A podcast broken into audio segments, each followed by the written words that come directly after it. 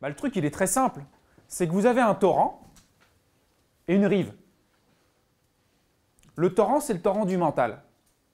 Et que la plupart des gens, hein, pour ne pas dire tous, sont complètement dans le torrent. Emportés ici et là, ça va par là, ça va par là, on coule un peu, on est en dessous, on essaie de nager, il y en a qui nagent un peu mieux, etc. Et que là, ici, l'idée euh, de tout ça, c'est d'apprendre à mieux nager ou de pouvoir commencer à bifurquer les courants, commencer à calmer le torrent, etc. Et savoir rejoindre la rive aussi. C'est ça que vous apprenez à faire.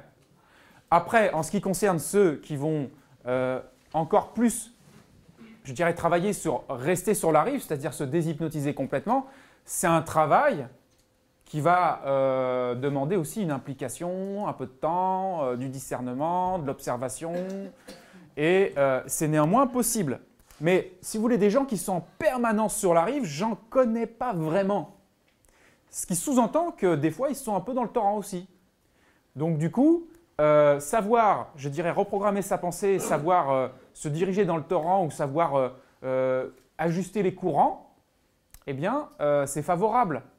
Surtout que là, tout ça, c'est au service de vous libérer de la peur. D'habitude, les techniques de méditation avancée, de méditation profonde, type zéro mental, sont, véritablement mises d'un côté et les techniques de reprogrammation mentale de l'autre, puisque on dit, bah non, il euh, y en a un, il utilise le mental, l'autre, il veut se libérer du mental. Donc, c'est pas possible, on les divise. Non. On a en nous-mêmes un plan de la pensée et un plan de la non-pensée. Après, en fonction de notre discernement personnel, on va de plus en plus être sur la rive et utiliser un peu moins le mental. Mais euh, prenez l'exemple, par exemple, d'une personne dont son, je dirais son tracé de vie, sa ligne de vie, admettons un, moine ou, euh, ou, un méditant professionnel, euh, il travaille à euh, rester sur la rive, rester sur la rive, rester sur la rive. Il se peut, par exemple, que ce même méditant n'ait pas digéré une émotion, par exemple, ou une angoisse, ou quelque chose qui a tendance à revenir. Et euh, même si ça fait 10, 15, 20 ans, il peut ne pas avoir fait le deuil de quelqu'un, de quelque chose, ou d'une histoire, ou d'une peur profonde sur laquelle voilà, il n'y a pas encore eu de, je dirais, la puissance de la méditation n'a pas encore été euh, s'installer dedans pour la dissoudre. D'accord? Vous allez le faire tout à l'heure. Eh bien, à ce moment-là, euh, il est très confortable pour une personne comme ça bah, d'apprendre à dire, OK, il y a ce phénomène de la peur ou de l'angoisse ou de l'émotion, etc., qui est là.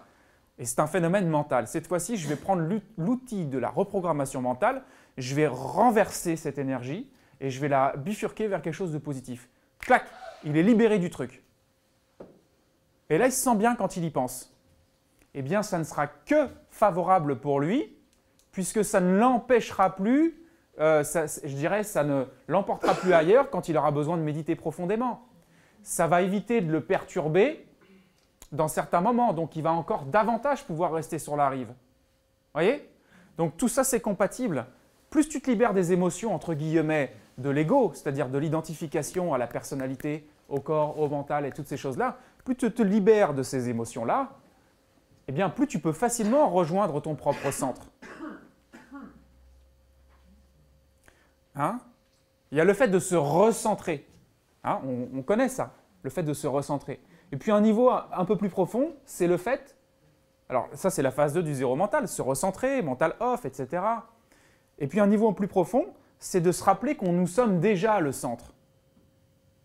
Vous voyez la nuance tout ça, tout ce que vous apprenez là, favorise ce développement personnel.